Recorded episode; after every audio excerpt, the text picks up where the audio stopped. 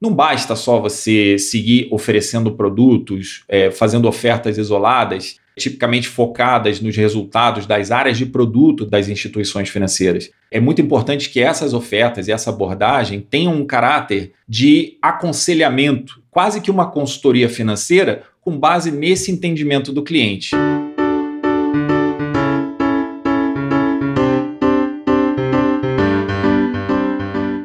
Olá, esse é o Por Trás da Nuvem, o programa que mostra as transformações causadas pela tecnologia digital nas nossas vidas e no trabalho, em lugares tão dinâmicos como o mercado financeiro.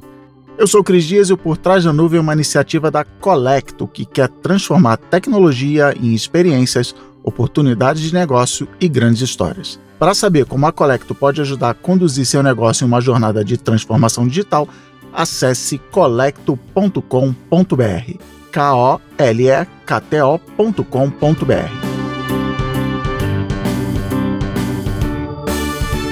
Em todo o mundo, o setor financeiro passa por profundas e aceleradas transformações. A tecnologia foi ponto de partida para guiar inovações importantes. A internet e a mobilidade levaram as agências bancárias para dentro da casa das pessoas. Ameaças de ataque e fraude exigem aperfeiçoamento constante de processos de segurança digital. Big Data e armazenamento em nuvem estão modificando a forma como os serviços são entregues e consumidos. O consumidor vira protagonista. Varejistas e indústrias começam a se engajar na prestação de serviços financeiros antes restritos aos bancos. As fintechs chegaram com força e sacudiram o setor ao conquistarem clientes no vácuo deixado por grandes instituições financeiras. Essa nova onda revolucionária no setor teve como ponto de partida a fundação da empresa norte-americana PayPal em dezembro de 1998. A startup foi pioneira ao permitir a realização de pagamentos e transferências de dinheiro sem intermediação de bancos, facilitando inclusive transações financeiras entre diferentes países. Mas a onda se tornou ainda mais potente com a crise financeira global de 2008. A quebradeira dos bancos, desencadeada pela falência do banco de investimento Lehman Brothers, fez cair por terra a crença de que os bancos eram os lugares mais seguros para guardar dinheiro. Enquanto isso, as pessoas começavam a descobrir as possibilidades do smartphone. O primeiro iPhone tinha acabado de ser lançado pela Apple em junho de 2007 estava dado o contexto para a popularização das fintechs em todo o mundo, inclusive aqui no Brasil. Para a gente começar a entender as consequências dessa revolução, convidamos alguém que conhece bem o assunto. Meu nome é Felipe Pires, eu tenho uma trajetória no mercado financeiro de mais de 10 anos como gestor de wealth management, atuo em family office, vendendo carteiras de investimento, em processos de fusões e aquisições e tem em paralelo uma carreira acadêmica. Então, hoje estou coordenador de finanças da pós-graduação do IBMEC Rio, coordeno os cursos de MBA em finanças, MBA inovação, tecnologia e serviços financeiros, é, que é exatamente o MBA de finanças voltado para o universo das startups. Desenvolvo estudos voltados não só para o mercado financeiro, mas também para chamadas fintechs, as empresas de tecnologia de soluções bancárias e financeiras. Seja bem-vindo ao Por Trás da Nuvem, é um prazer receber você aqui, Felipe. Bom, nós somos uma das maiores concentrações bancárias do mundo, mas de alguma maneira as fintechs encontraram um grande espaço por aqui e hoje elas compõem um segmento bastante expressivo dentro do ecossistema de startups. Mesmo durante a pandemia da Covid-19, o segmento experimentou um crescimento de 34% em relação ao ano anterior. Nos últimos cinco anos já foram investidos 2,4 bilhões de dólares nesse mercado por aqui, segundo o levantamento da empresa de inovação Aberta Distrito. E só mais uns dados para ajudar a gente a entender esse fenômeno. Das 742 startups mapeadas no relatório, a maioria delas trabalha com meios de pagamento, 16%, back-office, 15,5% e crédito, 15%, seguida por segmentos de risco e compliance, 8,8%, serviços digitais, 7,1% e tecnologia, 5%. Felipe, como é que um mercado financeiro altamente concentrado como o nosso está se abrindo para a entrada dessas startups?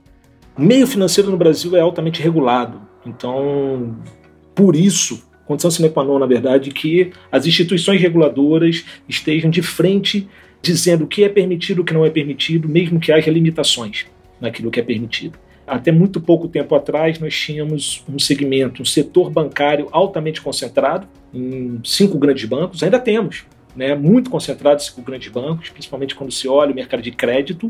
Mais de 85% das linhas de crédito e financiamento hoje no mercado são detidas por esses grandes bancos, mas o que mudou de 2015 2016 para cá? Basicamente, a legislação ela começou a ficar mais flexível para que outras operações que não somente bancos pudessem ofertar produtos ou soluções customizadas para clientes que têm demandas específicas bancárias e financeiras.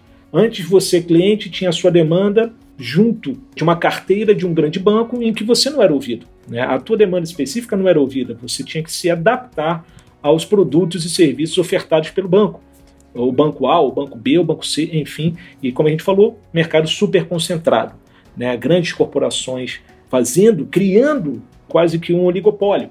De cinco anos para cá, a coisa começa a mudar com a estruturação dessas empresas de tecnologia. Não são bancos, são empresas de tecnologia que cujo os produtos, as soluções, elas estão atentas a resolver problemas ou demandas desses clientes que esperam maior customização para as suas né, necessidades. E, e, aí que entra a questão das fintechs. Né? Então, o mercado das fintechs, como a gente conhece hoje, não seria dessa forma se não houvesse uma contrapartida dos órgãos reguladores. Eu estou falando de Banco Central, estou falando de CVM, principalmente, ambos, mas com muita força o Banco Central, que vem de 2018 para cá, principalmente, é, sistematicamente, ano a ano, amplificando, ampliando a regulação para que as barreiras concorrenciais né, desse mercado altamente concentrado, que é o mercado bancário, mercado financeiro, sejam, é, de certa forma, diluídas para que novos entrantes possam abordar esses clientes. Esses clientes já são bancarizados, mas também você tem aqueles subbancarizados. Né? A gente está falando aí de 40 milhões de brasileiros subbancarizados e paga conta de luz, paga conta de gás em dinheiro, mas ele não usa os produtos fornecidos por uma instituição bancária. Né? Ele prefere operar em, dinheiro vivo, em cash. Né? Então, esses subbancarizados é uma população gigantesca e que muitas vezes não se presta atenção a eles exatamente por conta dessa questão que a gente acabou de dizer. Né? Os grandes bancos não estão atentos às necessidades específicas de grupos, é, eles são mais generalistas. E aí é que entra a oportunidade para essas empresas de tecnologia chamadas fintechs. Acho que por aí a gente começa a entender o potencial do nosso mercado para as fintechs. Inclusive, algumas delas são consideradas unicórnio, que é o nome que se dá às empresas de tecnologia de capital fechado, avaliadas em pelo menos um bilhão de dólares. Os especialistas ditam, na verdade, que dos cinco próximos unicórnios, pelo menos três são fintechs. Tá? Então, eu acho que isso já dá uma noção né, muito clara do tamanho da importância dessas empresas ou desse segmento para o setor de startups no Brasil. Então, o Brasil sim é um mercado, é um celeiro muito grande, somos 220 milhões, 217 milhões de brasileiros, mais de 65% já na idade economicamente ativa, somos uma população relativamente jovem. É um mercado gigante, você hoje tem mais de um aparelho de smartphone para cada cidadão brasileiro. Né? Na China não, não chega a 60%. Então, só para a gente entender como, na verdade, o smartphone entra na vida do brasileiro, mais de 90% desses smartphones de alguma forma têm acesso à internet. Qual é o grande problema? É que grande parte dessa população utiliza a internet para entretenimento. Esse é o maior desafio das fintechs e aí também dos bancos que hoje, obviamente, estão se digitalizando cada vez mais. E o Brasil detém uma marca histórica muito interessante, que é um dos mercados onde as empresas bancárias conseguem obter o maior spread. O que, que significa spread? Spread é nada mais é do que a diferença do custo de captação de um banco, o quanto ele paga para captar dinheiro e o quanto ele cobra para emprestar dinheiro. O modelo de negócio do banco ele vive exatamente de captar barato e emprestar caro. Então, essas questões todas permitem, na verdade, que o Brasil seja exatamente esse celeiro de novas ideias, de novos projetos, de, de soluções. Como as fintechs conseguem tornar o mercado mais competitivo? Quais as principais vantagens para a população de modo geral? As fintechs, com toda a tecnologia e o conceito de MVP, o conceito de mínimo produto viável, que reduz muito o custo operacional dessas empresas, que também tem dentro do seu né, ali o benefício, muitas vezes um benefício de uma legislação mais branda, por parte dos reguladores, isso tudo favorece que essas fintechs tenham um custo menor e por isso elas podem inclusive repassar ou nem cobrar dos seus clientes, por exemplo, uma taxa de manutenção de conta, ou elas podem repassar custos de, de, de linhas de financiamento, de empréstimo, a taxas muito menores do que as praticadas pelos grandes bancos. Elas operam nichadas, então de análise de crédito acaba sendo menor também para elas. Então tudo isso favorece, na verdade, com que esse cliente seja melhor atendido, com menor custo e muitas vezes com mais agilidade. Quem quer algo macro, você tem os grandes bancos. Quem quer algo muito específico ou mais específico, procure uma fintech. É provável que você consiga produtos mais adequados e mais baratos. Apesar de tudo, conquistar a confiança das pessoas é ainda um grande desafio para as fintechs, afinal, é o dinheiro delas que está em jogo. Como as fintechs olham para essa questão da segurança? Talvez o grande ainda senão quando comparadas a um grande banco, é a questão da credibilidade. Você passa a sua vida ouvindo falar nas marcas dos grandes bancos. E os grandes bancos, na verdade, representam solidez para você. E é claro que com uma evolução como essa, de redução de custos, se espera também que os features de segurança venham se sobrepondo. Então, uma transação de um grande banco para uma fintech, ela é tão segura ou tão não segura quanto de uma fintech para uma fintech de um grande banco para um grande banco, a mesma coisa, é tão segura ou não segura quanto de uma fintech para um grande banco. O que a gente observa hoje é que ainda há um, uma falta de informação ou uma simetria informacional de dizer o seguinte: olha, a fintech é só empresa de tecnologia. No momento que a fintech recebe o seu valor lá como depósito, ela tem uma conta ou várias contas num banco, que pode ser um grande banco, um banco de médio porte, e é esse banco que faz todas as transações financeiras com os outros bancos passando pelo Banco Central. Então, teoricamente, em questão de segurança, tanto faz se você fizesse uma operação direto do banco, da qual a fintech é ligada, ou da fintech. Porque para o Banco Central ele enxerga, na verdade, isso. Ele enxerga o banco, né, a gente chama no meio, né, no jargão, barriga de aluguel, é o banco barriga de aluguel da fintech. Então, os sistemas de segurança, eles são, eles têm suas redundâncias, mas, aí, mas de uma outra ponta você tem sempre um oportunista. Né? A gente tem sempre que se precaver. O que acontece é que os meios de comunicação das fintechs, elas, eles parecem mais seguros nesse sentido do que os ainda adotados né, pelos grandes bancos.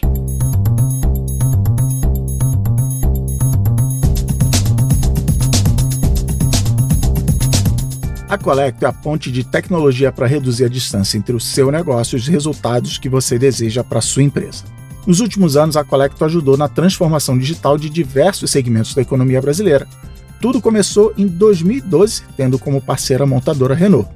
Em seguida, desenvolveu projetos para Nissan, Jeep, Honda, Ford, Audi, Volkswagen, Hyundai e BMW tudo para fazer a transformação digital do atendimento ao cliente, bem como de toda a cadeia de valor para a indústria automotiva, do planejamento de produção à distribuição pelos concessionários.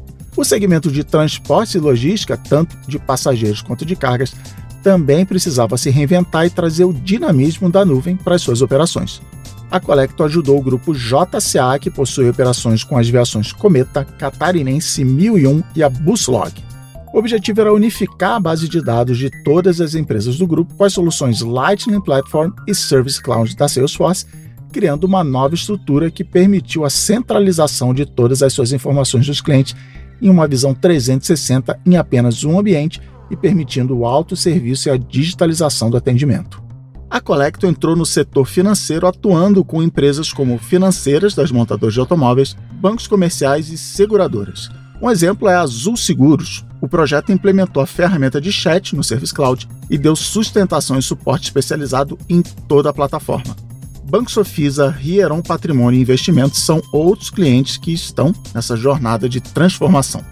Há dois anos, a Colecto iniciou um movimento de repetir sua história de sucesso em uma nova vertical estratégica e passou a atender empresas do setor de energia, um segmento que vai viver transformações gigantescas nos próximos anos por conta das mudanças da forma como o consumidor final vai escolher de quem vai comprar a energia que abastece hoje a sua empresa e futuramente a sua casa. A Colecto está ajudando grandes empresas nesse segmento, a Engine, a AS Brasil e a Comerc Energia a se prepararem para esses novos desafios. Para saber mais sobre a Colecto e o que ela faz para colocar o poder da tecnologia e da nuvem a favor do seu negócio, acesse colecto.com.br. K-O-L-E kto.com.br.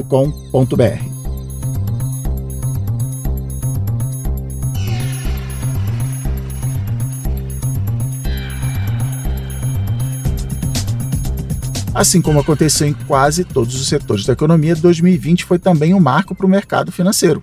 A pandemia da Covid-19 está fazendo com que as corporações que prestam serviços financeiros dos mais variados tipos reorganizem suas prioridades e se apoiem em novas tecnologias e estratégias para manter a vantagem competitiva. A Salesforce, líder mundial em soluções de gestão de relacionamento com clientes, acaba de divulgar um relatório de tendências em serviços financeiros. Para apresentar alguns dos insights mais interessantes, a gente convidou Moisés Felipe Martins, diretor de contas da Salesforce Brasil. Bem-vindo, Moisés, e obrigado por participar do Por Trás da Nuvem.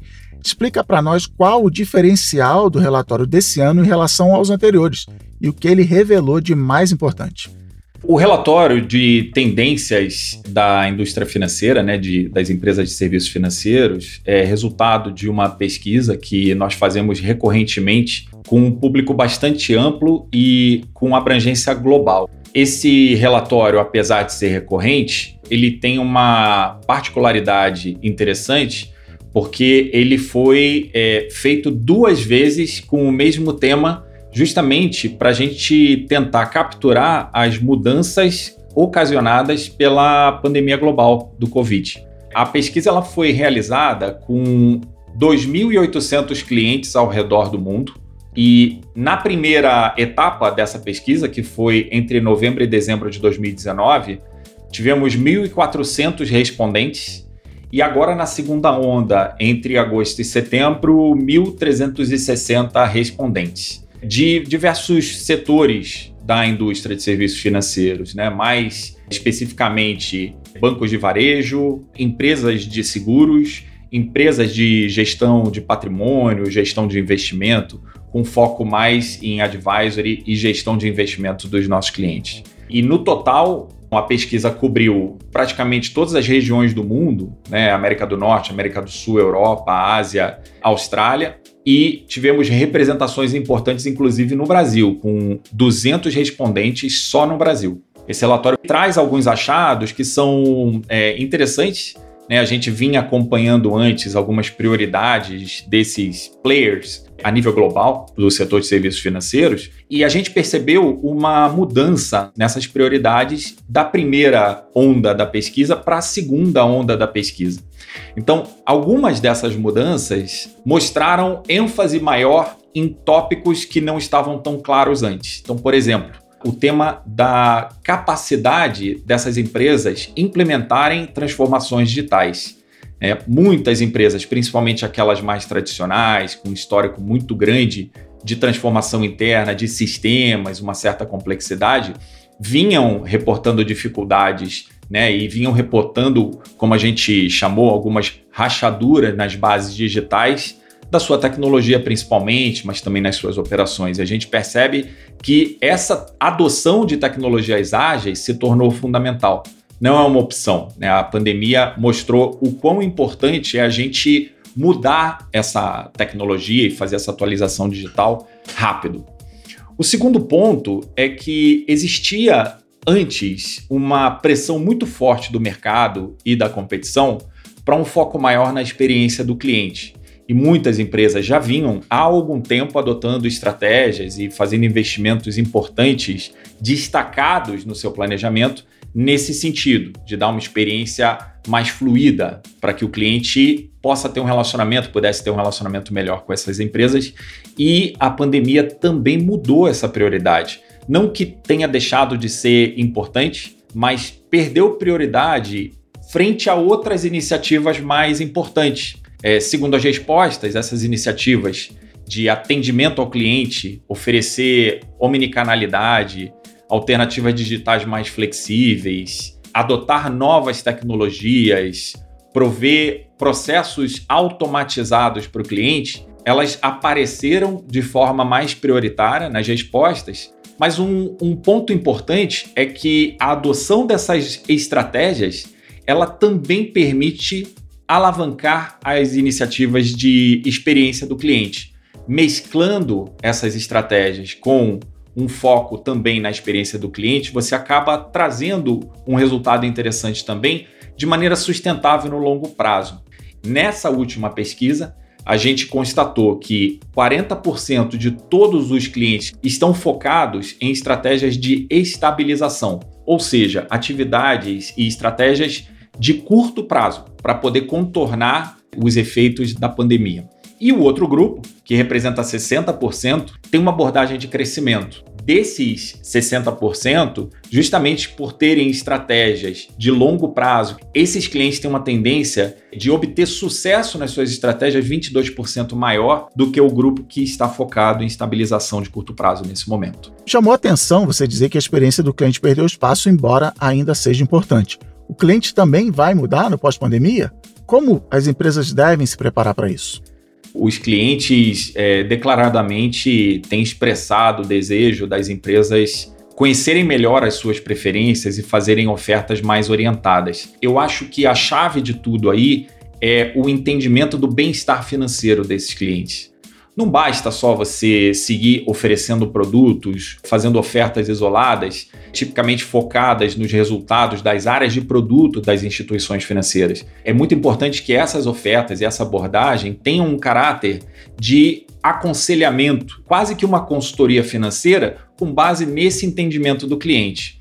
Então, a experiência do cliente, ela perdeu nesse momento importância frente a outras iniciativas, mas de forma alguma ela deixou de ser importante. A forma como você interage com esse cliente se tornou é, fundamental. A busca por personalização, a busca pelo entendimento e do relacionamento com esse cliente é um caminho é, sem volta. Então, as empresas estão tomando essas ações, em alguns casos, essas mudanças são mais complexas, então, empresas maiores têm um, uma heterogeneidade de sistemas que sim criam barreiras. E aí, por outro lado, você tem plataformas, e aí você vai me permitir comentar é, especificamente a Salesforce ela tem uma, uma plataforma que traz menos risco, traz mais agilidade nesse processo de migração. Por ser uma plataforma de CRM bastante completa e ser nativamente integrada. Nesse critério especificamente, de experiência do cliente, o grande competidor dos bancos, das instituições financeiras, seguradoras, não são os outros bancos, mas sim empresas que vêm despontando justamente por essa facilidade, por prover capacidades intuitivas de usabilidade para o cliente final. Amazon, Apple, Google, Facebook. Essas empresas estão definindo a necessidade de você transformar a experiência do cliente. É, qualquer semelhança com aplicativos de mobilidade e plataformas de streaming de música e filme não é mera coincidência, não é mesmo? Agora, Moisés, você comentou que a pesquisa teve 200 respondentes brasileiros. Existem grandes diferenças nas práticas e nas estratégias de crescimento adotadas por instituições financeiras aqui no país em relação ao que acontece em outros mercados mundo afora? Sim, no Brasil nós percebemos mudanças sutis. As instituições de serviços financeiros no Brasil, elas são notoriamente reconhecidas por adotarem estratégias inovadoras. A gente conhece aí o histórico de TED, do DOC, compensação de cheque, são coisas que historicamente a gente percebe que aqui no Brasil a gente faz de maneira mais ágil. As instituições brasileiras têm uma competitividade bem interessante quando você compara com as estratégias a nível global. No Brasil, por exemplo, percebemos um foco mais acentuado em automação, em personalização e gestão de risco, principalmente nesses subsegmentos de bancos de varejo e seguradoras as instituições brasileiras vêm investindo mais do que a média global em novos canais de atendimento. Na verdade, 44% das instituições aqui no Brasil estão fazendo investimentos objetivos para prestar um melhor atendimento ao cliente, para entender melhor as necessidades, para oferecer novos canais digitais tradicionais, novas formas desse cliente ter mais conforto na interação com as instituições contra 23% na média global. O que, mais uma vez, demonstra a preocupação aqui no Brasil das instituições estarem próximas do seu cliente final. Eu queria voltar num ponto que você comentou: maior foco das empresas brasileiras em automação. Como é que se concilia automação e atendimento mais humanizado? Quando a gente fala de automação de serviços financeiros, existe sempre o temor do cliente passar a ser tratado de maneira fria, porque afinal de contas, muitas das decisões que vão passar a ser tomadas por máquinas ou por algoritmos, talvez a gente inicialmente pense que vão acabar gerando uma abordagem insensível. Esse é um tema que tem que permear as decisões de automação de serviços financeiros. Essas iniciativas de automação exigem muita sensibilidade em relação ao bem-estar financeiro e recursos desse cliente. Portanto, a confiança do cliente é essencial. Serviços financeiros autônomos significam aprofundar o relacionamento com o cliente e não substituir canais de comunicação. Sempre que a gente fala sobre mercado financeiro, esbarramos numa questão fundamental. A falta de conscientização financeira atrapalha a vida dos brasileiros. São muitos os indicadores que atestam isso, mas para a gente citar um dado importante, o ano de 2020 começou com 61 milhões de pessoas com o nome negativado no Serviço de Proteção ao Crédito, o SPC. Isso é barreira ou oportunidade para as empresas que prestam serviços financeiros?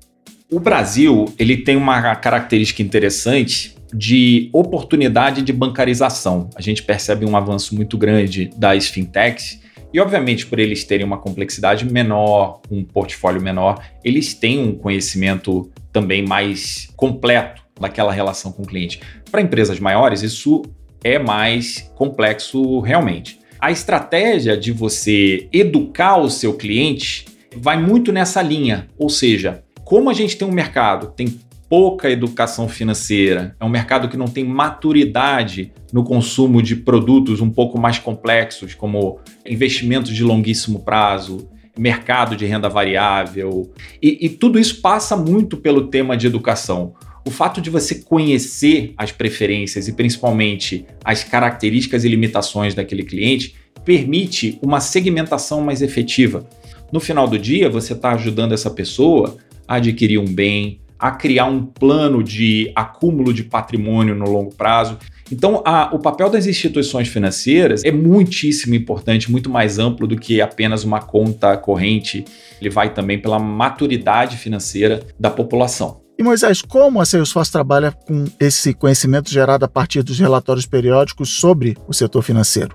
A Salesforce é uma empresa extremamente focada nas necessidades dos nossos clientes. Então, esse contato e esse feedback dos nossos clientes, ele é essencial para o nosso modelo de inovação. O setor de serviços financeiros tem uma relevância histórica muito grande na estratégia da Salesforce. Nós temos uma base muito grande, eu diria para vocês que a indústria de serviços financeiros é a indústria com a maior base de clientes globalmente na Salesforce e, obviamente, as estratégias da Salesforce para atender a esse segmento são estratégias é, bastante maduras. Nós temos, na verdade, um portfólio de produtos, módulos e serviços que foram desenhados especificamente para atender ao setor financeiro. Esses módulos passam pelo Financial Services Cloud, que é uma aplicação que é bastante completa e oferece serviços avançados de gestão desse relacionamento com o cliente, o que economiza um tempo e um esforço enorme do lado do cliente quando ele vai implementar essa solução, porque muita coisa já vem pronta e é um, apenas um tema de configuração e não desenvolvimento. Não só pelo esforço, mas também no longo prazo, quando você pensa em manter essa aplicação, o fato dela ter sido nativamente desenvolvida pela Salesforce significa que a própria Salesforce vai dar manutenção evolutiva. Então, tudo que a gente falou de capturar necessidades, preferências, mudanças tecnológicas do mercado e implementar nas soluções se reflete justamente em benefício nesse aspecto, mas não se restringe ao Financial Services Cloud. Toca em artefatos desenvolvidos para integração, para experiências de integração para analytics, para aplicações desenvolvidas especificamente para centrais de atendimento, estratégias de marketing digital, campanhas, jornadas. Existe uma série de iniciativas que convergem e focam no sucesso dos clientes do setor financeiro. E para finalizar, como as transformações digitais e a inovação vão continuar mudando o setor de serviços financeiros nos próximos anos, especialmente no pós-pandemia? O tema de inovação é um tema bastante abrangente. você ter a capacidade de empregar inteligência artificial no relacionamento com o cliente, automatizar processos, automatizar até transações, operações desse cliente. Eu posso ter um robô interagindo com o meu cliente com uma certa frequência, perguntando se ele quer repetir uma operação de investimento, se ele quer fazer uma transferência, olha, sua conta está deficitária, você quer fazer um resgate da sua aplicação para você não pagar juros? Esse tipo de iniciativa, ele vai abrir novas fronteiras de valor para os nossos clientes e para os clientes na ponta também. Então, a automação é algo que também eu posso dizer que é um consenso. 88% dos respondentes globalmente concordam que a automação de serviços financeiros é uma tendência sem volta e que vai alavancar muito sim esse relacionamento, mas, sobretudo, o resultado das instituições financeiras. É, lançamento de novos produtos. Então, o tema de você poder aumentar o seu leque de produtos para esse cliente e, obviamente, se o cliente está sendo bem atendido numa instituição e ele tem toda a gama de produtos que ele precisa ou que ele entende que são importantes no planejamento financeiro dele, por que ele vai trocar? Ele tem um, um ambiente com uma boa usabilidade, ele é entendido, as comunicações são relevantes e ele tem os produtos, ele fica. E isso gera resultado consistente, sustentável no longo prazo. E, obviamente, por último, tem vários outros temas que foram encontrados nas respostas, mas a adoção de novas tecnologias como alavancador disso tudo, como habilitador de todas as estratégias de negócio.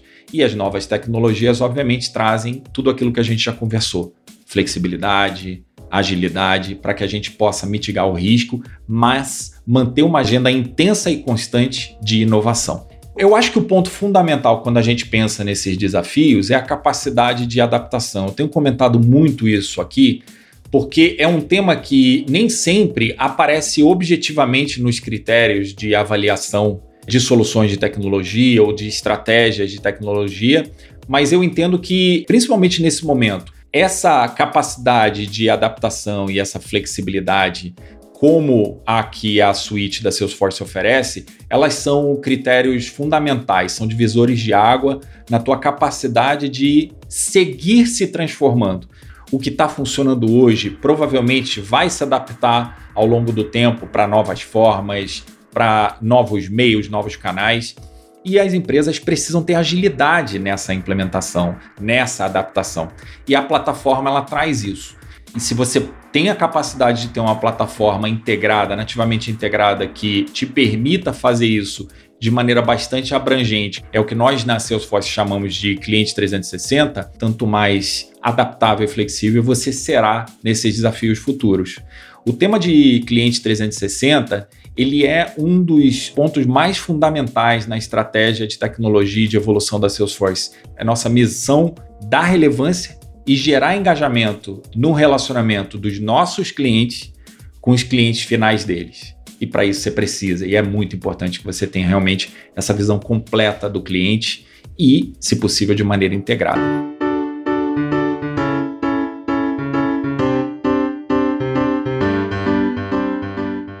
E chegamos ao fim do quarto episódio da segunda temporada do Por Trás da Nuvem. A gente espera que você tenha gostado.